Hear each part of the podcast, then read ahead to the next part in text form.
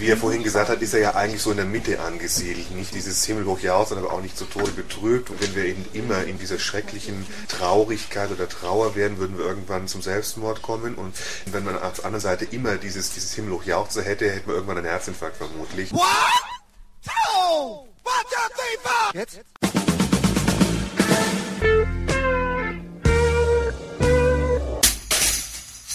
Herzlich willkommen in der Kulturviertelstunde von www.kulturwoche.at und zu Teil 3 der Interviewtrilogie mit Cantodore Gian Maria Testa. Man muss sich der Oberflächlichkeit hingeben, damit seine Songs die Wirkung verfehlen. Man sollte sich nicht den Texten widmen, Testas Poesie keine Chance geben, und man muss unter allen Umständen versuchen, die feinen Melodien zu negieren, denn wenn dies nämlich misslingt, sind sie so gut wie verloren und werden zu jenen gehören, die nichts anderes mehr im Sinn haben, als im Auftrag des Herrn Tester dessen Alben zu lobpreisen. In dieser Episode geht es genau darum, um seine Texte, um Metaphern und schließlich auch, wie an die Übersetzung in die deutsche Sprache vorgegangen wurde. Apropos, für die reibungslose Kommunikation, sprich für die Übersetzung, sorgte Michael Blümke. Nun aber Ton ab für Gian Maria Testa. Gute Unterhaltung wünscht Manfred Horak.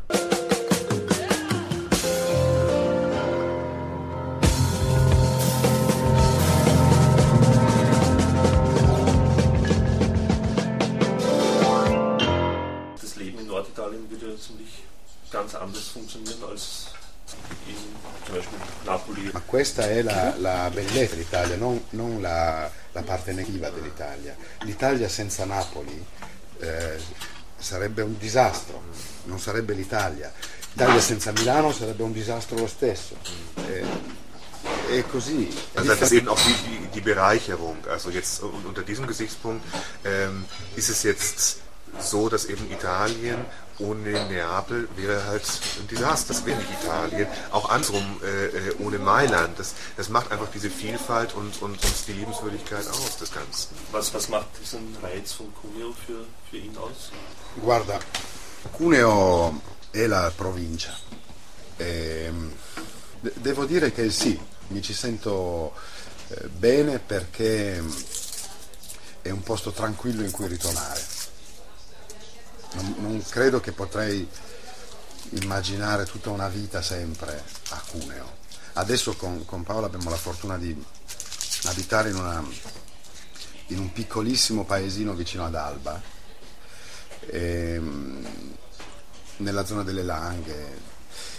E in ogni caso io sento che quella è la mia terra, quindi lì ho le mie radici, quindi ci torno volentieri. Credo che sarebbe incomprensibile per chi viene da fuori capire come si possa vivere lì. Per uno che vive a Vienna penso che sarebbe insostenibile. Per me è incomprensibile, cioè non riesco a capire come faccia la gente a vivere a Milano, per esempio, ma sai, si tratta di radici soltanto. Unio ist einfach Provinz. Ähm, es ist auch so eine äh, ne, ne, Ruhe, eine ne, ne, Friedlichkeit, Gelassenheit und ähm, jemand, der vielleicht in Wien wohnt, könnte so eine Faszination nicht ausmachen. Er würde sagen, ja, aber wie kann man denn hier leben?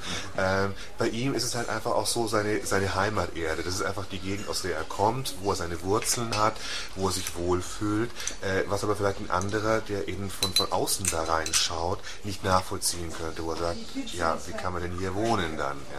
Ja? Äh, so wie er sich vorstellen könnte, in Mailand zu wohnen beispielsweise.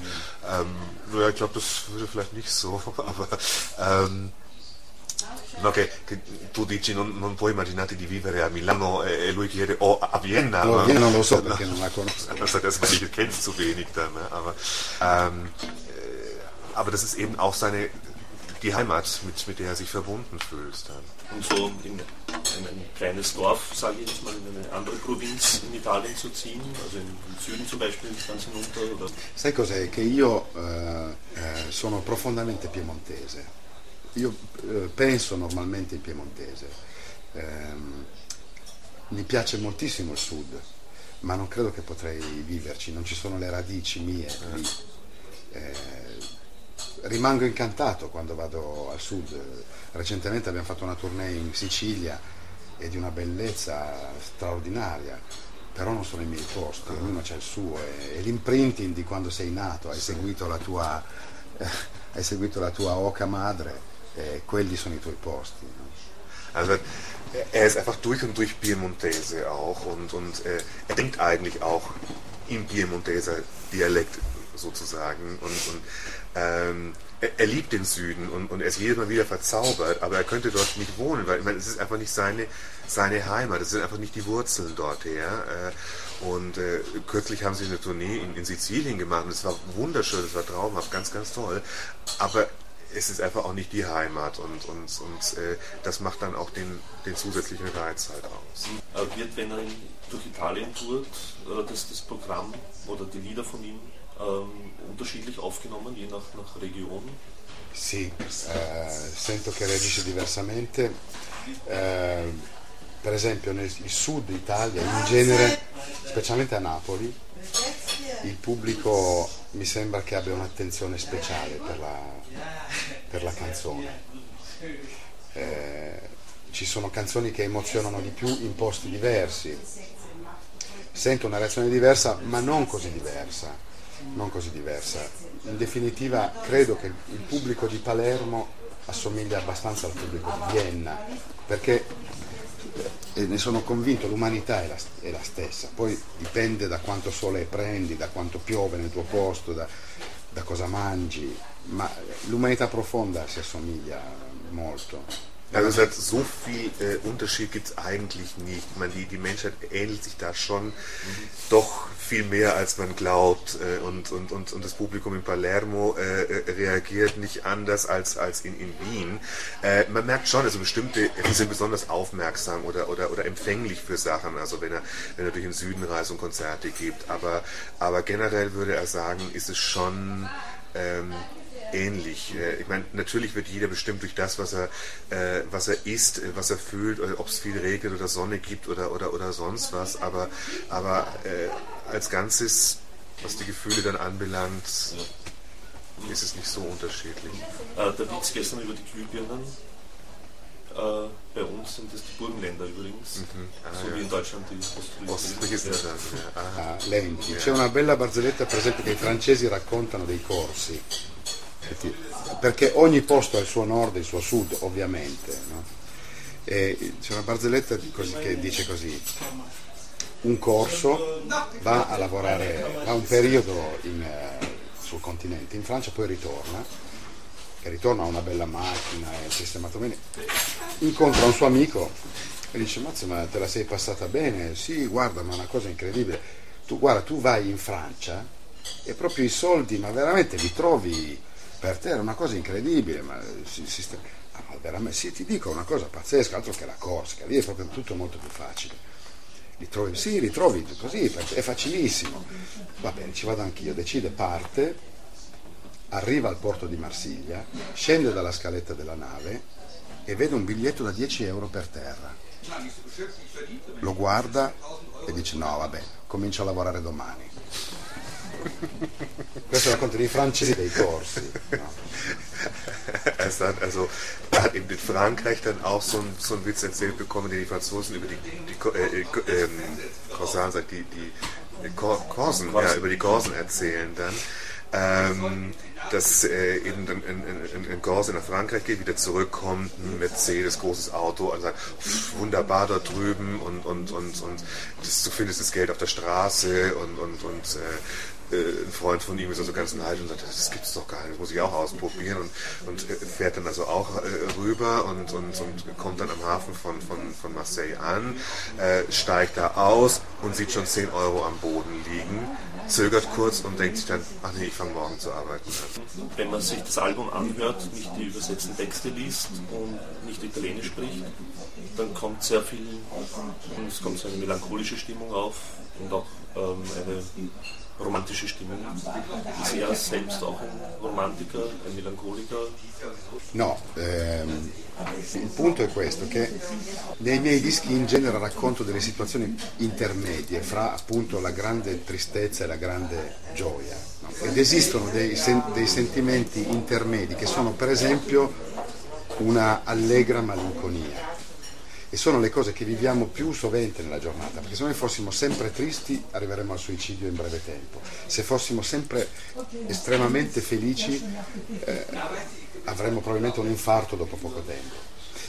In realtà viviamo tutti di, di piccolissimi, di piccole variazioni di, di, eh, di situazioni che vanno appunto in uno spettro piccolo dalla, diciamo, da una specie di tristezza di fondo a una specie di benessere di fondo in quell'arco lì io scrivo e mi sento di scrivere perché è il mio quotidiano, ma credo sia il quotidiano di molti. Poi io sono come tutti, qualche volta malinconico, qualche volta allegro, qualche volta triste, qualche volta contento.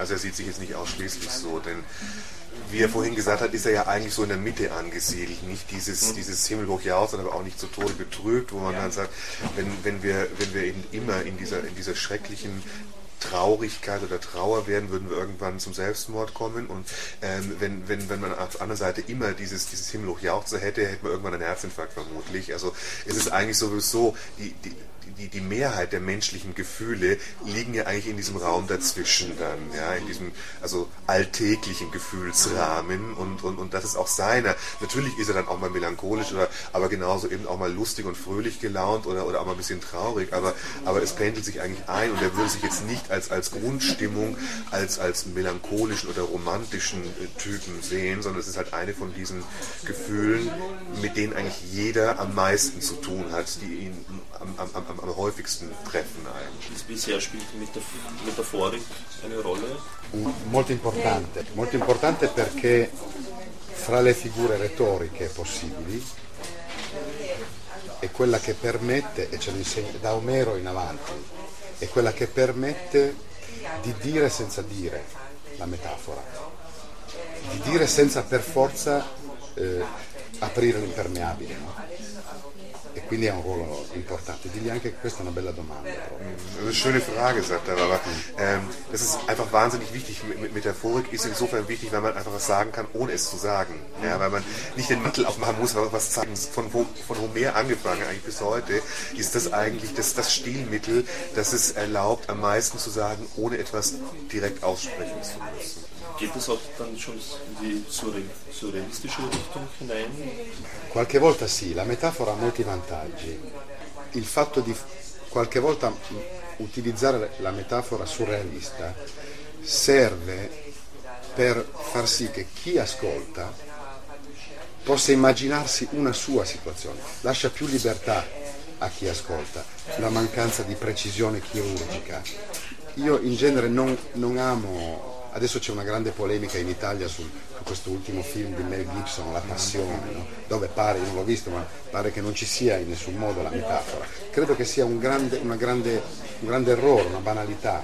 Tutti sappiamo cosa, non, non importa far vedere eh, la cosa, è, è, molto più forte lasciarla immaginare, perché ognuno se la immagina. Un po' come quando si legge un bel libro e poi vai a vedere il film e non, non, corrisponde mai perché tu ti sei immaginato tu la faccia del protagonista e poi quella che vedi non è quella che ti eri immaginato. La metafora ti lascia, lascia chi ascolta questa libertà, l'immaginazione sua.